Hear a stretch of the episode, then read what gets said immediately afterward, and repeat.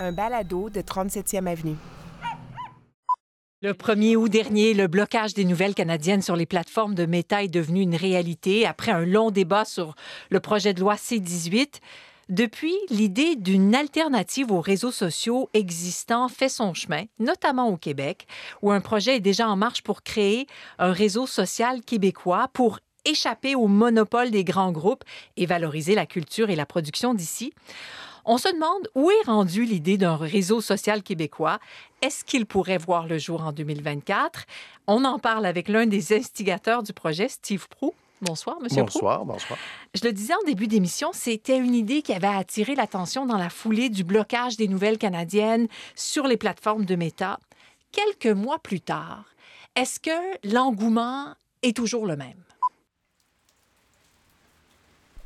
Est-ce que l'engouement est toujours le même? Hmm, bonne question. J'ai fait quelques entrevues récemment et cette question-là est revenue sur le tapis euh, à quelques reprises. Est-ce que c'est toujours pertinent, un média social québécois, maintenant que C18, la loi C18 est en vigueur et euh, maintenant que il y a une entente de 100 millions avec Google. Est-ce que, cette idée-là est toujours pertinente? Ça, ça, m'a été posé comme question.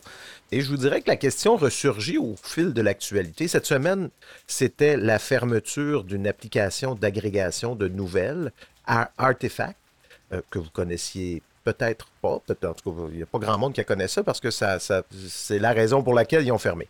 Euh, C'était une application principalement en anglais avec des nouvelles principalement américaines. Euh, ça a été lancé il y a à peine un an et puis bon, ils ont décidé de tirer la plug euh, faute de faute de potentiel pour cette, pour cette application-là. Et là, on m'a agité ça encore sous le nez. Vous n'avez pas peur, vous autres, avec votre média social? C'est quoi la pertinence? Pourquoi faire ça? Et j'ai toujours la même réponse. Oui, c'est une plateforme technologique qu'on essaie de bâtir, mais surtout, ce qu'on essaie de faire, ça a à peu près jamais été tenté, et c'est un média social grand public qui est basé sur le modèle de l'économie sociale. On a décidé ces dernières semaines que ce serait plus précisément une coopérative de solidarité. Quand j'ai fait l'entrevue avec Ça nous regarde, euh, c'était euh, ce que vous venez d'entendre, l'extrait, c'était le début de mon entrevue à l'émission Ça nous regarde, euh, qui est à ici Radio-Canada Première. C'est animé par Madeleine Blais-Morin. Et le lendemain, j'avais, une discussion vraiment aussi inspirante avec un, directeur du Conseil québécois de la coopération et de la mutualité qui m'avait entendu à la, sur les ondes de la radio publique et qui avait été ravi d'apprendre qu'on avait choisi le modèle coopératif parce que lui militait depuis longtemps de son côté pour qu'une idée semblable surgisse. Et puis bon, on s'est parlé et ils vont nous accompagner, ce conseil-là, pour qu'on puisse bien comprendre toutes les clés, toutes les manettes de, et tous les outils qui sont à notre disposition dans le, dans le mode coopératif et euh, comment le déployer aussi pour que cette forme juridique ce modèle d'affaires, d'organisation démocratique puisse vraiment porter la mission de la nouvelle place. Il m'a dit quelque chose d'intéressant. Il m'a dit le modèle coopératif, euh, c'est le modèle parfait pour créer un média social d'abord qui sort de la dynamique de profit des grandes plateformes actuelles et qui vise le bien commun, ou en tout cas euh, qui se veut positif pour la société. Et c'est ça qu'il me dit. Une chose intéressante qu'il m'a dit, c'est qu'apparemment, dans, le monde coopératif, on, dit une coopérative, c'est comme un service public, mais pour quelque chose dont l'État ne veut pas s'occuper. Et il y a cette notion avec les coopératives de solidarité en particulier, cette notion de service public. On veut se doter d'une mission qui est utile au public, qui va vraiment être reflétée dans les actions et la mission de la coopérative, sais, ce ne sera pas une mission euh, pseudo-inspirationnelle qui masque euh, une grosse business pour faire du cash. J'ai lu, je, suis allé retrouver c'est quoi la mission de Meta, là, Facebook Meta. Je ne sais pas si vous la connaissez, leur mission. officiellement, là, Meta, dans sa mission, ils veulent donner aux gens le pouvoir de créer des communautés et de rapprocher le monde. Oh! non, mais c'est-tu un beau conte de fées? C'est vrai que les gens, avant Facebook, n'avaient pas le pouvoir de créer des communautés. On vient de répondre à un gros besoin là. Et les gens ont toujours créé des communautés bien avant Facebook. La différence, c'est qu'on peut aujourd'hui passer beaucoup de temps, trois heures par jour, je vous le rappelle, dans les médias sociaux, tout seul, devant son écran, à connecter avec sa communauté. Ça, c'est du progrès, ça, c'est impressionnant. Et les algorithmes de cette belle entreprise inspirante qui nous enferme dans nos chambres d'écho, dans des bulles qui ont contribué plus que jamais à polariser les sociétés dans, lesquelles nous vivons. C'est ça qu'on appelle rapprocher le monde. Tu des missions d'entreprises privées à la mort moelle là. Dans le monde du web et du numérique, il y en a des tonnes. Des tonnes. Il y a des consultants spécialisés dans la rédaction de ces missions-là touchantes. Ils ont payé très cher pour inventer des niaiseries de même. On s'entend, là, pour sauver du temps, mettons, on pourrait simplement admettre que les missions de toutes ces entreprises capitalistes-là, c'est notre mission est de mettre sur pied une structure corporative propre à fournir du rendement à nos actionnaires. C'est moins inspirationnel, ça je vous l'accorde, mais ça a le mérite d'être pas mal plus proche de la vérité. Avec une coopérative de solidarité, on se dote d'une structure qui nous permet d'avoir au moins une vraie mission de service public. Puis on peut, un peu plus s'arranger pour que les bottines suivent les babines. D'abord, il n'y a pas d'actionnaire à enrichir. Ça, c'est une différence fondamentale en partant et une différence qui change absolument tout dans la moindre décision que cette coopérative va prendre pour son développement. Euh, ben, il n'y aura jamais l'option est-ce que ça enrichit nos actionnaires ou pas, cette décision-là? Donc, il faut quand même garder en tête que si on a l'ambition de bâtir une place publique virtuelle, moi j'ai la conviction que c'est une forme d'organisation plus démocratique qui fait beaucoup, beaucoup, beaucoup, beaucoup plus de sens qu'une entreprise privée comme Facebook. Alors à la question, est-ce que c'est encore utile de faire un média social québécois? On n'en a pas actuellement de médias sociaux basé sur des valeurs coopératives, une place publique virtuelle basée sur un processus démocratique et local, ça n'existe pas. Notre idée va rester pertinente tant et aussi longtemps qu'on n'aura pas réussi à mettre sur pied une place publique virtuelle basée sur des valeurs autres que la recherche de profit. C'est ça le projet, dans le fond.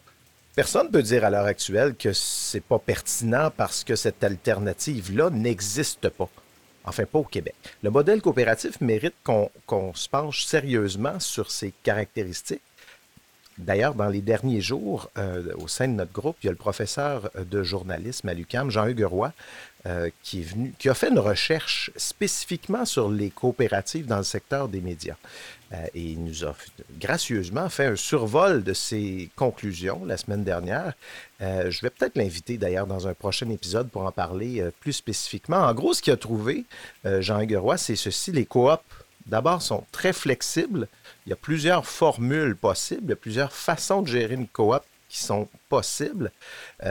Les coops sont aussi généralement plus résilientes et ont une durée de vie plus longue que des entreprises privées. Euh, la principale faiblesse, c'est qu'elles ont une gouvernance plus exigeante parce que, bon, hein, la, démocratie, ça demande des efforts. C'est plate à dire, mais c'est.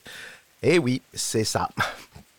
La coopérative de solidarité, en particulier, ce modèle-là, c'est une option relativement nouvelle euh, parmi les types d'organisations qu'on peut créer au Québec. Ça a été introduit en 97 euh, seulement et la, plupart d'ailleurs des coops qui ont été créées euh, depuis, ce sont des coopératives de solidarité qui ont l'avantage d'autoriser plusieurs types de, sociétaires, de membres qui peuvent avoir des besoins différents. Euh, donc ça, c'est un peu plus flexible encore. C'est cette coopérative de solidarité. La plus connue dans le monde des médias, bien, bien sûr, c'est les coops de l'info la coopérative qui chapeaute les six médias numériques régionaux là, anciennement de groupe Capital Média, donc Le Soleil, Le La Tribune, Le Droit, Le Quotidien, La Voix de l'Est. Euh, on a créé des coopératives dans d'autres pays. Aux Pays-Bas, une collaboratrice m'a envoyé cette référence. Les, euh, les, grands diffuseurs télévisuels ont créé une coopérative, eux, en 2014. Le service s'appelle NL Ziet, mon accent néerlandais ça ressemble beaucoup à ce que Tout.tv aurait pu devenir si cette idée-là avait rallié TVA, Nouveau, Radio-Canada et toutes les autres chaînes spécialisées de la télé québécoise. Si tout ce monde-là s'était concerté pour lancer une plateforme d'écoute de télévision en direct ou à la demande avec un seul abonnement, euh, quelque chose qui aurait pu vraiment rivaliser avec les Netflix de ce monde. Aux Pays-Bas, petite population un peu comme nous, 17 millions d'habitants, ils ont vu il y a 10 ans que la coopération était une option valide pour aider les médias locaux à tirer leur épingle du jeu contre les géants numériques américains. Moi, je trouve ça inspirant.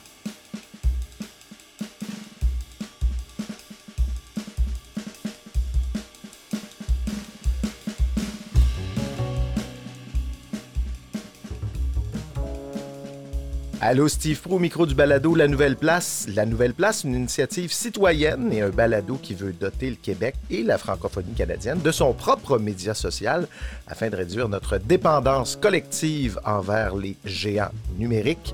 Merci d'être là. Ça fait euh, un mois et quelques que j'ai pas fait d'épisode. Il passé beaucoup de choses pendant les fêtes et durant le mois de janvier. Beaucoup de discussions. On a avancé sur plusieurs chantiers. L'objectif actuellement est toujours de définir précisément ce que sera cette nouvelle place. Notre groupe s'est doté de grands objectifs. Je vous réfère au dernier épisode si vous voulez savoir un peu les, les, grands objectifs. On a, comme je l'ai dit en introduction, une forme juridique, la coopérative de solidarité. Et dans les prochaines semaines, on va s'atteler à la tâche de préparer ce qu'on pourrait appeler une étude de faisabilité. Donc, dans le fond, c'est que si on forme une coopérative, ça nous a donné cette direction-là, euh, si on forme une coopérative pour gérer un média social, il faut qu'on s'assure que la mission, l'objectif de ce média social-là soit à la base voulu, euh, qui réponde à un besoin parmi les personnes ou les organisations qui pourraient éventuellement en devenir membres.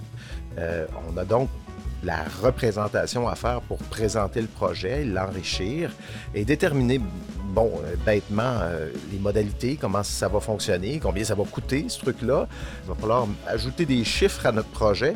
Euh, voici donc de quoi nous occuper pour les prochaines semaines. Et autre question assez importante sur laquelle on s'est penché aussi ces dernières semaines, c'est le territoire. À qui ce média social-là va s'adresser? Est-ce que c'est une plateforme seulement pour les Québécois francophones? Est-ce que ça s'adresse à tous les francophones du Canada? Peut-être à tous les Canadiens, au monde entier? Qui sera invité et qui aura une voix dans cette plateforme-là? Est-ce qu'on peut contrôler ça? Il y a quelques semaines, un membre de notre groupe s'est penché sur cette question, s'appelle Simon-Pierre Poulain, et j'ai demandé de passer par la balado pour venir nous en parler.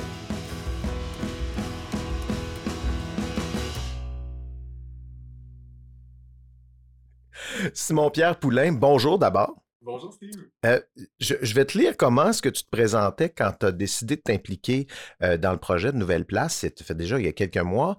Euh, tu écrivais ceci. Ancien journaliste, ancien directeur d'un média, j'ai obtenu des subventions du gouvernement fédéral pour développer une application d'agrégation de contenu dans le marché franco-albertain.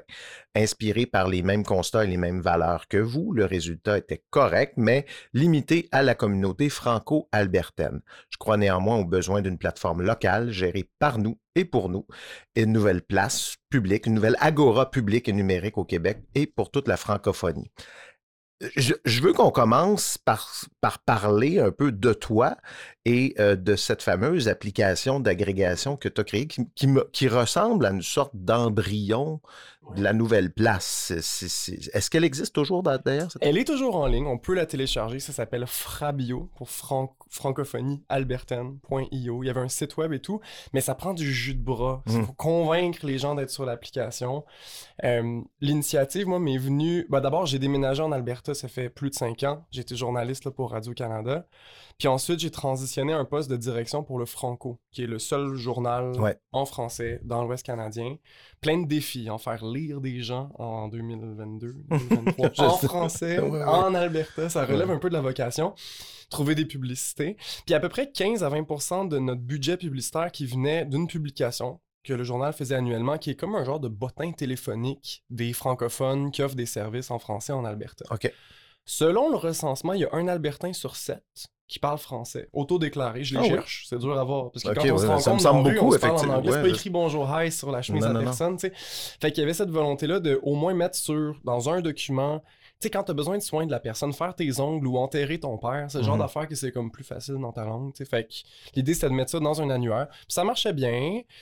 Sauf que le réflexe en 2022-2023 des gens, quand ils ont besoin d'un service, c'est pas d'aller dans Commode chercher l'annuaire pour voir à la page 9 s'il y a un service funéraire. C'est vraiment d'être sur leur téléphone cellulaire. Fait que l'initiative est partie de là. Je me suis dit, au lieu de faire du papier, est-ce qu'on pourrait pas utiliser ça comme dans un outil numérique, essayer d'avoir cet annuaire-là en ligne. Puis là, les annonceurs ben, paieraient une espèce d'abonnement. Pas cher, là, tu sais, un 5$ piastres par, par mois, 10$ piastres par année. Je on verra la formule, mais l'idée, c'est qu'ils payent pour être là. Puis ça, ça crée un fonds pour qu'il y ait des francophones qui téléchargent l'application. Si on attend que Amazon et Google aient un filtre service en français en Alberta, on l'aura jamais. Allons-y comme ça. Puis en plus, tant qu'à faire, on pourrait mettre des contenus du journal sur la plateforme. Tant qu'à faire, il y a trois radios qui diffusent en français en Alberta. Outre Radio-Canada, des radios Mhm, indépendantes. mhm. Ils font des balados, ils font des produits intéressants. Ils pourraient-tu pas mettre ça? Fait que c'est une espèce de vision que, que j'ai De lancée. rassembler toutes Ouais. ces voix-là dans Ouais. le fond euh, public. Pour le- Exactement. Ok. Puis l'idée, c'est que pour l'utilisateur moyen, ben, il y a une porte d'entrée vers la francophonie albertaine. Un nouvel arrivant, un Québécois qui débarque en Alberta, qu'est-ce qu'il y a comme service? Ben là, tu ouvres ça, tu vas avoir des nouvelles locales, tu vas avoir des balados locaux. Trouver un balado franco-albertain, c'est une expérience presque ésotérique. Ils existent, là, mais essaie de les trouver là, dans Ah Spotify non, non. et euh, compagnie. si tu connais pas les mots-clés, Voilà. le nom du balado, oublie Pourtant, ça. Il y en a. Puis il y en a Ouais. qui sont intéressants, surtout quand tu habites là. C'est ça l'in- l'intérêt des podcasts aussi. Des fois, c'est tellement un champ d'intérêt niché, spécifique, tu veux le trouver. Fait que bref, ça a fait une espèce d'agrégation de tout ça. On a eu effectivement des fonds fédéraux là-dessus. Le, gouvernement fédéral s'implique beaucoup pour ben, les communautés en milieu euh, minoritaire, les communautés linguistiques en milieu minoritaire. Tout dépend du fédéral.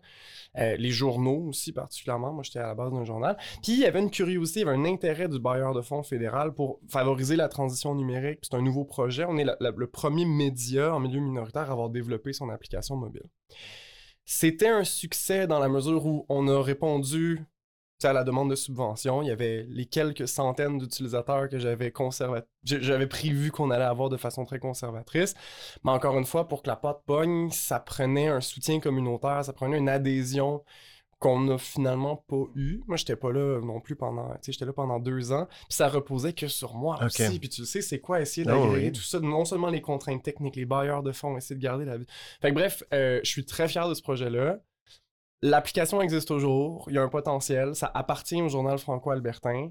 Euh, mais mais c'est ça. Je pense qu'il n'y avait pas nécessairement le bassin de population. Il y a seulement 80 000 francophones en Ok. Alberta. tu sais. Ouais. Fait que se donner tout ce mal-là pour 80 000 personnes, évidemment, c'est pas les 80 000 qui seraient sur l'application. Ça vaut-tu vraiment la peine? De faire tout ça. Ouais. Mais, c'est- mais, mais ça a donné quand même un élan dans- pour toi personnellement aussi de cette espèce de... Parce que quand tu t'es impliqué dans l'idée de la nouvelle place, c'était un peu pour, je veux pas dire pour répliquer ce modèle-là, mais un peu quand même. C'est-à-dire que tu as bien vu qu'il y avait quelque chose qui fonctionnait, qui était une bonne idée. Pourquoi ne pas l'étendre à la francophonie? Euh, au complet au Canada, avoir déjà un territoire un peu plus vaste euh, à, à- à débroussailler? Et c'était un peu ça, c'était quoi, il y a, en octobre ou novembre, euh, je t'ai invité à nous présenter des recommand- recommandations pour répondre à cette question. Ça va être quoi le territoire de la nouvelle place? Qui est-ce qu'on s'adresse? Est-ce qu'on s'adresse seulement?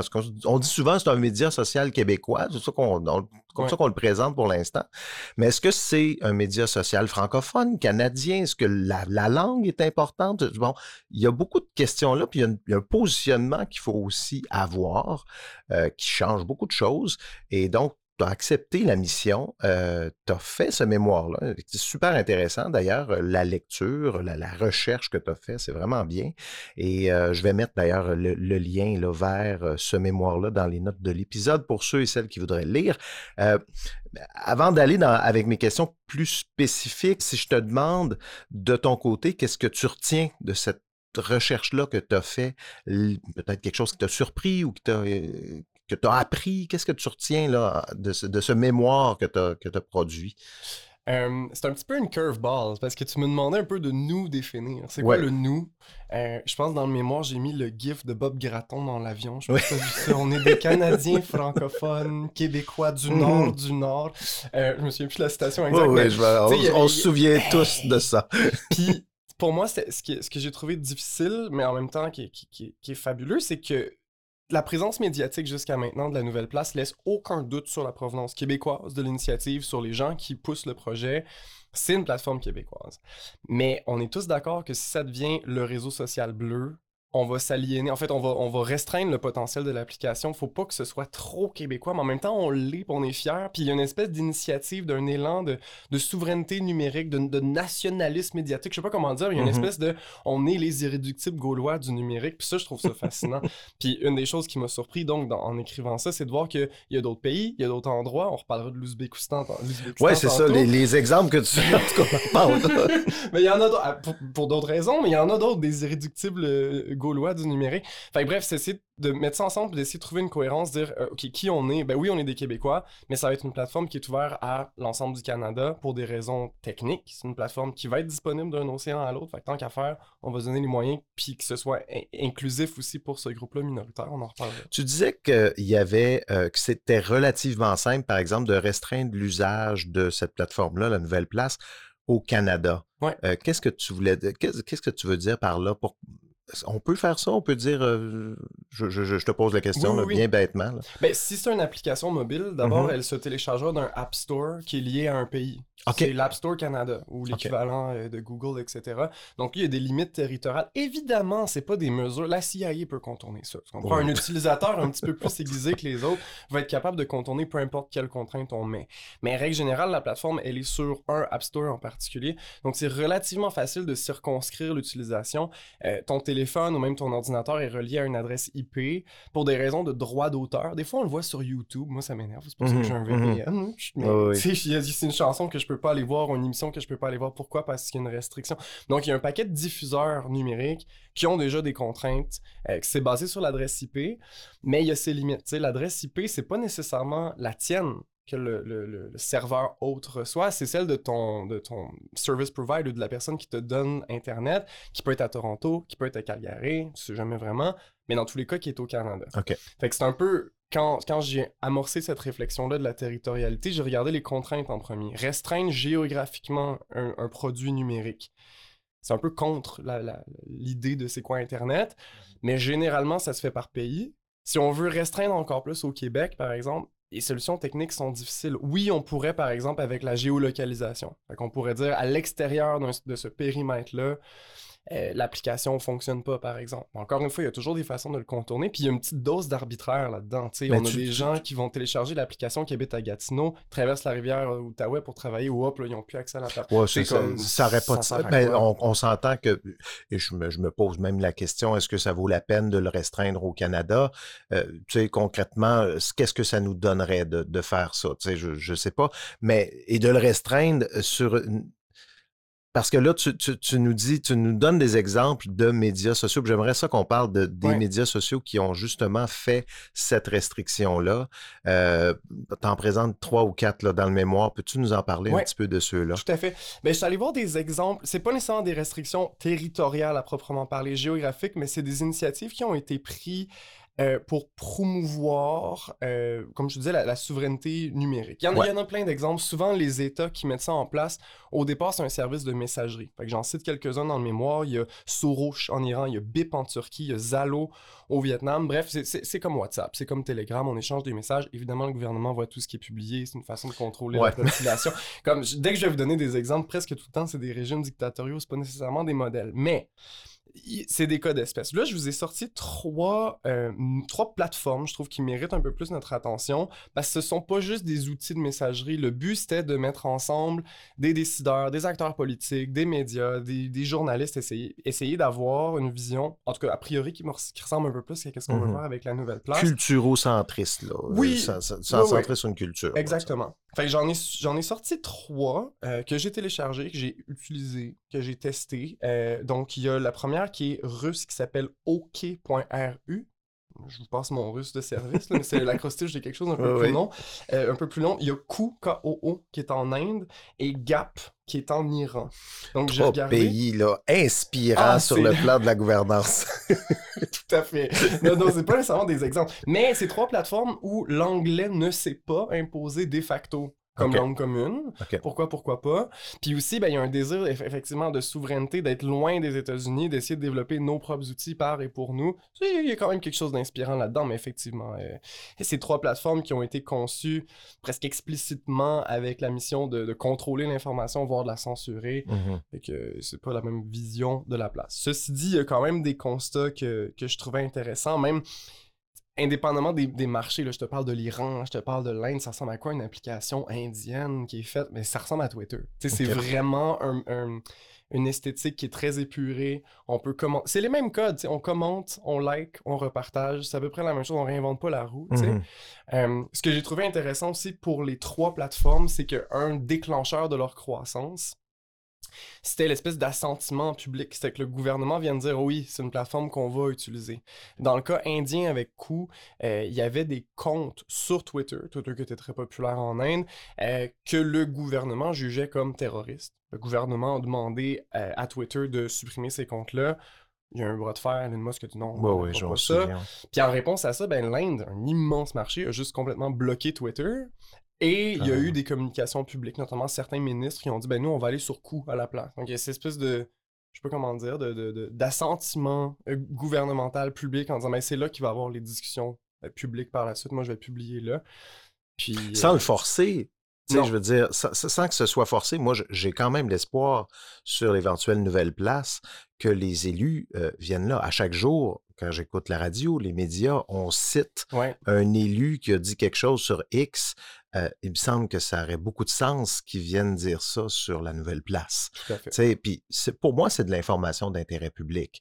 Quand un élu qui a été élu par démocratiquement dans notre société s'exprime, il devrait y avoir une place Pour le publique faire, une pour le- tribune. une tribune pour le faire qui n'est pas contrôlée par un individu euh, qui, qui- c'est ça. Donc, euh, c'est pas nécessairement mauvais, ça, d'avoir euh, des élus sur les plateformes. Euh, je sais pas ce que tu en penses. Moi, Non, moi je trouve pas ça nécessairement euh, problématique. Là. Mais pas que des élus, ça peut être des ordres professionnels, ça peut être des partenaires, ça peut être des gens qui. qui... Une tribune, ouais. Ouais, ouais. c'est ça, parce que tu sais, quand on parle, parce que souvent, on nous fait cette, cette euh, critique-là qui, qui est pas fondée, parce que la plateforme n'existe pas encore, là, Mhm. mais on nous dit souvent, ça a l'air d'être juste une patente pour les médias.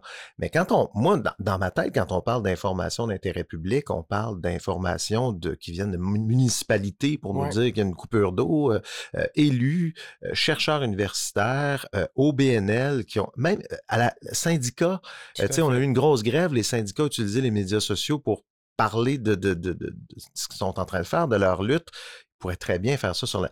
Toutes ces voix-là, dans l'espace public, devraient, pour moi, c'est de l'information d'intérêt public. Tout à fait. Non, je te suis à 100%. Parfait. Merci. on a parlé de territoire. Ouais. Euh, on a aussi euh, une dimension linguistique. Oui. Alors là, est-ce qu'on limite au français? Est-ce que c'est possible de faire ça? Moi, je me souviens au début de, de Facebook, je ne sais pas si tu étais né à cette Oh époque-là. oui. au début, c'était tout en anglais. Oui. Les, les premières, moi, c'était en 2007, je pense Ouais. que j'ai commencé à être sur Facebook. Et, euh, et tout était en anglais. Je me rappelle, même, on nous proposait un, un début de, de post, là, Steve is, Oui. nanana. Là, on inventait des verbes en anglais. Steve is regarding la télé, tu sais. Je sais Je pas si tu te souviens, plein de, Oh, plein de Mais toute posts. l'interface, les fameux pokes, ça a pris longtemps. Ah oui, les pokes, euh, en L'interface est en Je me anglais. souviens plus, ça Ouais. fait presque six mois que je suis, sur- je suis plus sur Facebook, donc euh, il y a des, des choses que j'ai oubliées. Mais, euh, mais donc, l'interface était en anglais. Ouais. Mais ça n'a pas empêché les gens de se l'approprier, peu importe la langue, d'évoluer dans leur langue, dans cette Ouais. interface-là. Est-ce qu'on doit restreindre une langue? Si j'ai, par Ouais. exemple, les euh, communautés euh, des Premières Nations qui décident d'in- d'investir la nouvelle place et de parler dans leur langue, est-ce qu'on doit les en empêcher? C'est une grosse question. grosse question. Euh, la première réaction, indépendamment de notre vision, indépendamment de ce qui est bien de faire, pour on en discutera, pour moi, il y a une question d'opérationnalisation. Comment on va déterminer la langue déjà d'un utilisateur quand on sait qu'il y a des apprenants du français? Je sais pas si tu as déjà écouté de la musique de la scène keb montréalaise, euh, rap, c'est en quelle langue? C'est un, un franglais, puis c'est leur expression artistique aussi. Je regardais... Euh, euh, ben, les minorités francophones hors Québec, on parle des Acadiens. Lisa Leblanc, elle chante en quelle langue? Oui, c'est du français, c'est un français...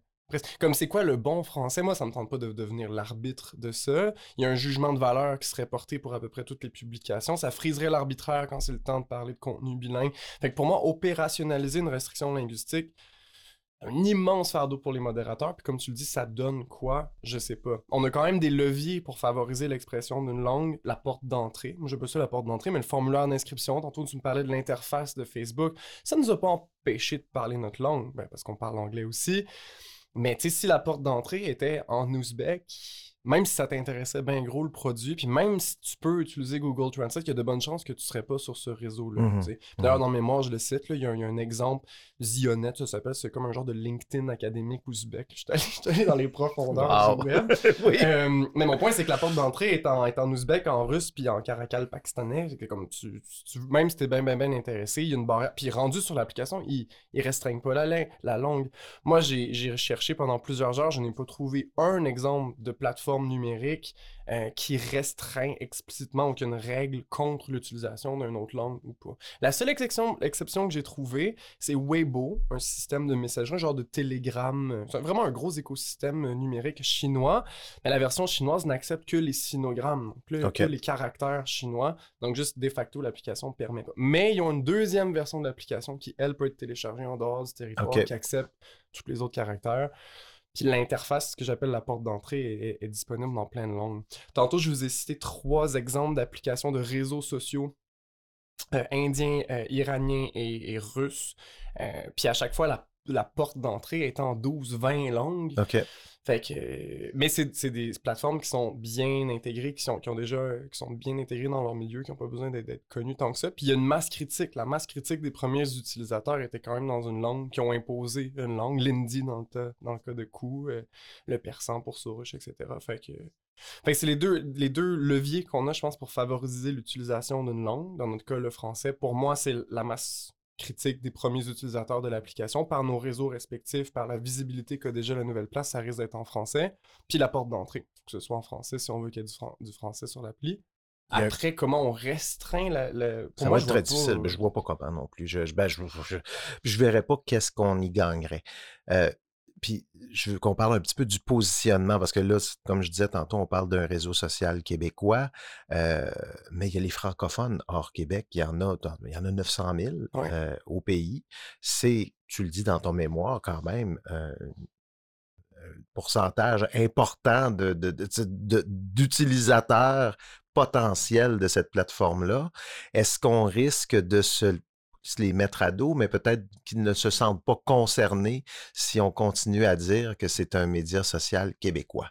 Ça peut devenir un irritant pour ces communautés-là, que ce soit le réseau social bleu avec la fleur de lys. Ça, c'est sûr qu'on n'appellera pas ça non, bleu. mais le, mot bleu, là. oui, oui, je le caricature, mais tu sais, si dans, si dans notre nos documents officiels, ben, c'est une gouvernance québécoise pour les gens d'ici, ça peut devenir un irritant. Euh, puis pas juste pour des communautés minoritaires en dehors du Québec aussi. Tu sais, si ça a l'air d'une patente de péquistes nationalistes, il y a bien des gens qui voudront pas exprimer justement leur voix citoyenne là-dessus. On veut éviter le plus possible l'effet l'effet de répondeur, l'effet de, de, de, chambre d'écho où tout le monde pense de la même façon. Ça va vraiment restreindre l'application. Il faut que ce genre de débat-là se, se, place euh, dans une nouvelle place le plus neutre possible. Fait que pour revenir aux francophones hors Québec, oui, 900 000. 900 000 francophones qui ont le français comme première langue, ça compte même pas les apprenants du français qui auraient une curiosité pour ça. C'est non négligeable. Puis je peux témoigner de ma propre expérience, du, besoin de ces communautés-là de se retrouver, de connecter. Euh, tu sais, moi, moi, je suis au Québec depuis maintenant à peu près un an que je suis revenu. Ça m'arrive. Ça va m'arriver, mettons, je m'en au McDonald's, là, puis je commande, puis ils parlent pas français. Admettons, ça arrive, là. Est-ce que je vais faire une plainte à l'OQLF? Est-ce que cette journée-là, ça devient politique? Là? Puis Mhm. j'ai décidé que je, je- le fait français allait devenir politique. C'est un choix. Je peux ne pas le faire. Des fois, je le fais. C'est rare, mais ça m'est arrivé. Dites-vous qu'en Alberta, quelqu'un qui se lève un matin puis qui décide d'envoyer ses enfants à l'école francophone, cette espèce de bataille-là linguistique, c'est chaque jour. Tu sais, on est vraiment à contre-courant. Le discours ambiant, pas juste ambiant, mais politique, médiatique, tout est en anglais. Fait qu'il y a une plateforme comme ça qui peut canaliser des réflexions citoyennes en français. Je suis certain qu'il y a un besoin pour ça. Là, je vous donne l'exemple de l'Alberta que je connais, mais dans d'autres milieux, je pense à l'Acadie ou l'Est ontarien, le Nord l'Ontario, où il y a vraiment une densité francophone plus importante. Mais c'est une structure communautaire qui est vraiment forte. Il y a une vingtaine de journaux toujours qui publient pour ces communautés-là. Bref, il y a une masse, c'est comme je te dis, de 900 000 personnes qui, qui, qui sont intéressées, qui ont la même histoire que nous, qui Mhm. sont intéressés, qui, qui vont voter aux élections fédérales, qui suivent aussi qu'est-ce qui se passe au Québec, mais qui se voient pas souvent dans les médias québécois et qui font le, le reproche très fréquemment que ces médias-là sont trop québéco-centriques. Dans le cas de Radio-Canada, c'est encore plus important parce que ça fait partie de son mandat légal. Imaginez, tu sais, à, à Yellowknife, par exemple, quand même 10-12% de francophones à Yellowknife, ils ont la même antenne que Montréal. C'est c'est- c'est le 15-18 là, qui joue à Yellowknife. Mais voyons donc.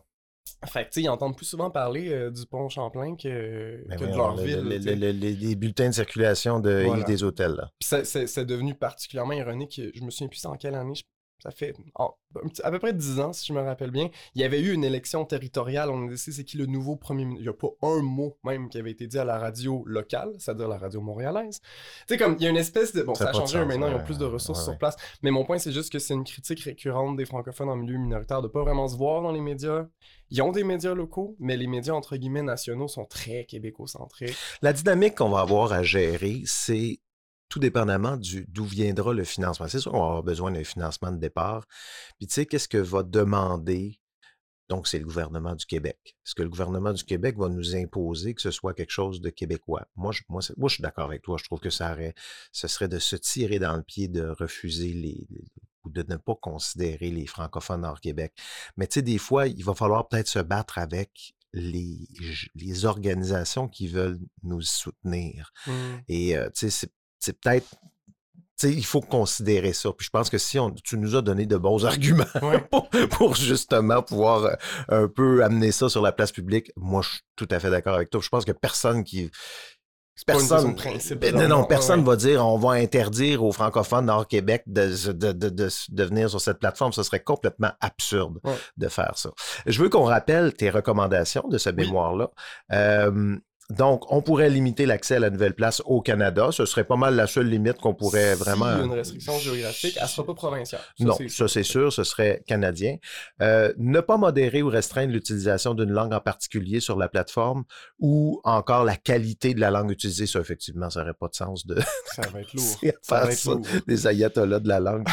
Euh, se doter d'une porte d'entrée, soit le profil d'inscription en ligne ou la présentation de l'application mobile sur l'App Store qui serait en français. Ce serait pas mal la, juste une indication Ouais. on parle en français, dans le fond. c'est Je sais pas où cette application-là va aller. Si ça marche vraiment bien, puis est-ce qu'on la déploie dans d'autres marchés en anglais? Moi, je pense que ça va venir si l'application est de qualité. Je pense que ça répond vraiment à un besoin Mhm. Qu'on identifie ici maintenant au Québec, mais qui, qui est applicable partout ailleurs. Oui, c'est pour moi. Mais dans un premier temps, le groupe critique, les gens qui t'entourent Steve en ce moment, ben c'est des francophones, Ouais. sont québécois. Fait que pour moi, c'est logique que la porte d'entrée soit en français, que ce soit une initiative en français. Ça va peut-être nous aider avec certains bailleurs. Ben, tu sais, la, fonds. la- la particularité de ce média social-là, si si on, si on essaie de l'imaginer un peu de façon internationale, c'est que ce serait le- un, un seul média de souveraineté culturelle un peu. Le monde est composé d'un paquet de cultures qui aujourd'hui sont beaucoup, beaucoup aplanies Mm. à cause de, du village global qu'on a essayé de faire, mais qui en, fait, on est inondé par du contenu américain. Je lisais un, li- un- un livre qui vient de sortir sur le- les algorithmes qui grand aplanisseur de culture aujourd'hui. C'est- vraiment ça. Donc, il y a peut-être un besoin qui est manifesté ici au Québec euh, pour euh, euh, essayer de protéger un petit peu notre culture, s'entendre entendre notre culture à quelque part, mais ce, ce besoin-là, je pense qu'il peut exister ailleurs. Puis le modèle qu'on est en train de développer, peut-être que oui, il pourrait s'exporter ailleurs de cette façon-là. Tout à fait. C'est-à-dire que, tu sais, les, les Catalans, vous avez votre média, votre média social pour vous. Les Flamands en Belgique, vous avez votre média social pour vous. Ça pourrait être ça, tu sais, ça pourrait être... Je pense que les médias sociaux s'en vont de facto un peu dans une. Je sais pas comment dire. Les... Il y a des réseaux un petit peu plus à gauche, un petit peu plus à droite. Comme les, les réseaux se spécialisent de plus en plus aussi. Pour moi, c'est logique qu'ils se, géographient. Concrètement, ça veut aussi dire des règles de modération. Ouais. Parce que qu'est-ce qui irrite des Catalans, c'est pas la même chose que des Montréalais. Euh, je sais que Facebook aime pas beaucoup euh, les mamelons, par exemple. Dans l'art, ça, ça Oui, oui, oui. on, on en reparlera, puis ça va être des affaires qu'il va falloir modérer maintenant sur cette plateforme-là. Mais c'est sûr que nos sensibilités culturellement sont pas les mêmes que nous. Moi, je suis bien plus choqué par la violence que je vois dans les films américains que par un bout de tonton entre nous. Est-ce que c'est parce que je suis québécois, on aura cette conversation-là? mais je pense qu'il y, a- il y a aussi dans cette logique, oui, il y a une souveraineté culturelle, on veut se voir, mais aussi on veut que les règles de modération, puis qu'est-ce qui détermine c'est quoi du bon contenu, répondent à nos valeurs aussi. Mhm. Parmi tes autres recommandations, euh, éviter une image de marque trop québéco-centrique, Voilà. on en a parlé un petit peu tantôt. Euh, lors du, ah, ça, on n'en a pas parlé. Lors du déploiement, faire un pas vers des influenceurs et des personnalités publiques de la francophonie canadienne. Oui, on en a parlé, excuse-moi. Ben, ça va prendre du monde sur cette plateforme. Oui, oui, ça va prendre des mondes, il faut aller chercher des, des- des institutions médiatiques, des influenceurs, des artistes. Le, le, le, le pas supplémentaire pour aller trouver de ces gens-là dans la francophonie canadienne n'est pas très, très, pas beaucoup plus difficile. Fait que le jour où on va essayer de voir, bon, c'est qui à Sherbrooke, c'est qui les médias qui a à Sherbrooke, c'est qui, qu'est-ce qu'on veut la mairesse, ben, on peut faire la même chose à Moncton, Mhm, puis on va mhm. avoir le même genre de résultats. Et, et dernière recommandation, mener une consultation qui pourrait prendre la forme d'un sondage pour nourrir une réflexion sur des pistes d'action pour l'inclusion d'autres groupes minoritaires sur la nouvelle place. Là, on ne parle pas seulement du français, des francophones minoritaires ailleurs dans le Canada, mais tout groupe minoritaire. Ben, moi, tu m'as demandé d'avoir un chantier sur la territorialité qui s'impose à nous en ce moment pour des raisons très pratiques. Quand on va livrer la nouvelle place, ça, ça va être quelque part, puis ça va être dans une langue. Comme il faut répondre à ces questions-là à la base. Mais une fois qu'on s'interroge sur l'inclusion d'une minorité linguistique, que je connais moi très bien parce que j'ai vécu euh, en Alberta francophone, c'est le, le constat que je fais, c'est qu'on pourrait avoir un bassin de population supplémentaire de 900 000 usagers sans obligation technico-juridique supplémentaire, juste en étant un peu sensible, puis en, par exemple en retirant les irritants d'une- image de marque trop québécoise. Ça, c'est pour les minoritaires, les francophones en milieu minoritaire. Est-ce qu'il y a d'autres groupes minoritaires qui ont un frein ou pour qui ça représente un obstacle de s'exprimer sur certaines... Je le sais pas, je le sais pas, mais ça vaut peut-être la peine de poser la question puis d'essayer de voir dans d'autres groupes. Parce qu'on va, on se cachera pas, là, le groupe qui déploie ça, là, je fais mon woke, je fais mon woke, Steve. Tout mais à le groupe- woke. On avait besoin, on n'avait pas de woke encore dans le groupe. non, mais le groupe qui, qui développe ce projet-là est assez homogène. Hein? C'est des professionnels, des médias, des Ben, c'est communications. c'est les gens qui ont levé la main. Hein. Tout on pas, peut pas, on aimerait beaucoup savoir plus de diversité si vous faites partie d'un monde de diversité. Levez la main. On, on, on recrute personne. Nous, on, Ouais, puis c'est, Ouais. c'est, je veux dire, c'est prospectif, tout le monde est bénévole à ce point-ci aussi, Ouais. je comprends tout ça, mais l'idée c'est de dire, si c'est pas vraiment une contrainte supplémentaire d'avoir une sensibilité pour une minorité qu'on porte dans notre cœur, les francophones en milieu minoritaire, ça représente quoi d'avoir une, une- interface ou une... Je sais pas, c'est quoi les obstacles pour les personnes sourdes, aveugles, muettes? Je Mm. sais pas, on brainstorm, mais je suis pas dans leur situation, puis je pense que essayer d'avoir un- une consultation, moi je la vois un peu sous la forme d'un sondage, je sais pas qu'est-ce qu'on va pouvoir mesurer en termes de chiffres. C'est pas tant un, un travail de recherche plutôt que de dire y a-t-il une solution, y a-t-il quelque chose auquel on n'a pas pensé qui pourrait rendre la nouvelle place un espace beaucoup plus inclusif de conversation citoyenne euh, où plein de minorités se sentent les bienvenus. Euh, ouais, voilà. Un autre chantier, mais c'est super chantier, intéressant, oui. effectivement. Il y a un aspect que tu n'avais pas, euh, on va terminer là-dessus, euh, il y a un aspect que tu n'avais peut-être pas évalué parce qu'on ne savait pas à l'époque euh, où tu as écrit euh, ton mémoire, c'est le fait qu'on sera une coopérative. Ouais. Donc euh, là, on s'enligne pour qu'il y ait des membres. Ces membres-là, t'expliquer un petit peu ma vision, je ne sais pas si ça va, ça va être ça, mais dans ma vision, le public, monsieur, madame, tout le monde, n'aura pas à devenir membre de cette coopérative pour consulter les contenus de la, de la nouvelle, de- de la- du médecin Ouais. social. là. Ce sera pas, on ne veut pas obliger le monde là, à devenir membre de ça. Euh, mais il y a une catégorie de gens qui vont fournir des contenus, ceux dont je disais, dont je parlais tantôt, ce soit les médias, élus, municipalités, chercheurs universitaires, au BNL. Ces gens-là deviendraient membres pour pouvoir partager leur contenu dans un fil de nouvelles qui serait contrôlé, si on veut. C'est-à-dire que on veut pas que ce soit n'importe qui. Si on veut pas avoir d'ingérence russe, il faut à la base empêcher Ouais. les, les organisations russes de se créer un compte dans cette plateforme. Donc, Mhm. c'est c'est ce qu'on pourrait faire. En ayant des membres, ben, c'est ce que ça va faire. Qu'est-ce que tu en penses de cette idée-là? Moi, je trouve ça super intéressant parce que ça va engager les gens. Ça donne aussi un contrôle. C'est-à-dire que, à l'image de n'importe quelle coopérative, s'il y en a qui veulent s'engager à être sur des CA, à être sous-comités, l'algorithme n'est pas parfait. Ben non, l'algorithme n'est pas parfait. Assis-toi, on en jase, on essaie de trouver des solutions. Je pense que c'est une façon comme de- de- d'amener des talents, d'amener de l'opinion. Puis en ce moment, sur Facebook, qu'est-ce qui fait que je vois tel contenu? Je le sais pas. Je pense qu'à travers la coopérative, cette idée-là de transparence, c'est très québécois. C'est très, c'est très nous aussi d'avoir cette espèce de, de Ça fonctionne bien, les coopératives au Ben Québec. oui. Euh, C'est un modèle qui est, qui est très, très populaire par rapport à. Ça à nous la- distingue. Moi, je peux pas te nommer une autre application mobile qui est une coopérative. Euh, ben, je- ben, j'en ai vu une euh, dont on m'a parlé. J'en ai parlé un petit peu dans l'intro de cet, épi- de cet épisode. C'est une sorte de tout.tv néerlandais, OK. euh, où est-ce que toutes les chaînes de télé qui ont fait une application pour regarder la télé en direct, on la demande, un Netflix néerlandais, mais avec le contenu télévisuel de... Comme si tout.tv avait toutes les chaînes. Ça s'en vient, moi, je pense. Ah, J'aimerais ça. Mais tu sais, tu payes un abonnement, ben oui. c'est ça, tu payes un abonnement et tu as accès à tout le contenu télévisuel de, du pays, des Pays-Bas. Ouais. Euh, ils ont- se sont constitués en coopérative pour faire ça. C'est- pas loin de ce qu'on fait. Nous, ce sera pas, ce serait pas du contenu euh, télévisuel. Cela dit, on ferme pas la porte, mais bon, techniquement, ça risque d'être un peu complexe euh, pour, pour l'instant. Si on commence quelque part, je pense qu'on peut commencer avec ceux qui ont le, le contenu textuel. C'est Mm. juste le contenu de base, mais euh, mais ça existe. Il y en a, il y en a d'autres, mais très peu, très, très peu. C'est vraiment très, très rare comme modèle. On est en... De toute façon, la coopérative de solidarité aussi, euh, c'est pas quelque chose qui existe depuis longtemps. C'est depuis 97 que, ça- que ça existe, ce modèle-là. Donc, c'est quand même 25, 30, c'est pas, c'est pas 30 ans. Là. Donc, c'est un- modèle d'organisation, c'est un modèle juridique qui est parmi, sinon, le plus récent là, dans, dans l'histoire des Ouais. organisations. Donc, euh, c'est ce qui explique cela aussi, sans Moi, je suis vendu. Le nom le dit, c'est un besoin de coopération. Ouais. On a besoin de mettre du monde ensemble. C'est un service public. Un ça, service public que l'État veut pas faire. Exact. C'est Ben un oui. peu ça, c'est un peu ce qu'on fait. Puis c'est comme ça qu'il faut le considérer aussi, qu'il faut l'imaginer. Euh, hey, merci beaucoup, Simon Ben, de ton plaisir. temps aujourd'hui.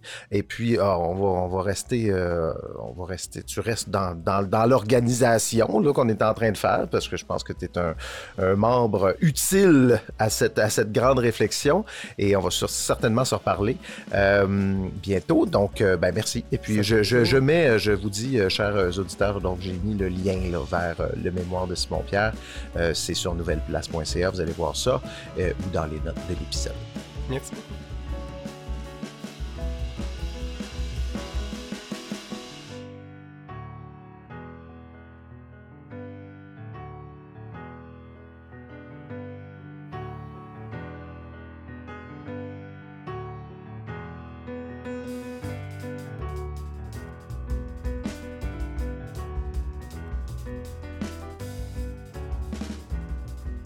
Ben voilà, c'est tout pour cet épisode. Merci d'avoir été là. Comme toujours, je vous dis, je vous invite, si vous avez envie de suivre ce projet de Nouvelle Place, je vous invite à vous abonner à ce balado. hein. J'y documente épisode après épisode l'évolution du projet. Vous pouvez aussi vous abonner à l'infolette que j'envoie pas assez régulièrement à mon goût, mais je veux en envoyer davantage. C'est encore une fois, vous allez y- voir des mises à jour de ce qui s'en vient avec ce futur média social euh, québécois. On se rend sur nouvelleplace.ca pour le faire. Et si vous avez des questions, commentaires, ou avez envie de participer à l'élaboration, aux discussions qui entourent ce média social, si vous avez des, peut-être du temps à y mettre, on a besoin aussi de d'échanger des idées, de, de- de- de valider des idées aussi, de- si vous avez du temps à mettre là-dedans et si ça vous intéresse, ne serait-ce que de suivre cette, euh, ce projet-là un peu plus concrètement, vous pouvez m'écrire à info. Je vais vous envoyer un lien pour vous inviter à notre groupe Discord. On, on a une plateforme d'échange actuellement sur Discord. C'est euh, un des membres, euh, Philippe, là, qui, a, qui a créé ça il n'y a pas très longtemps. Donc, c'est assez dynamique, c'est le fun. On échange toutes sortes de choses là-dessus et c'est c'est une plateforme sur laquelle aussi, s'il y a des occasions pour vous de donner un peu de votre expertise ou de vos idées, ben, ce sera là que ça va se passer. Donc, écrivez-moi, c'est à info à commercialnouvelleplace.ca et puis euh, je vais pouvoir, vous envoyer le, petit lien vers Discord. Je m'appelle Steve Prou, le balado La Nouvelle Place est une production de l'agence de contenu 37e Avenue et moi je vous dis à très bientôt.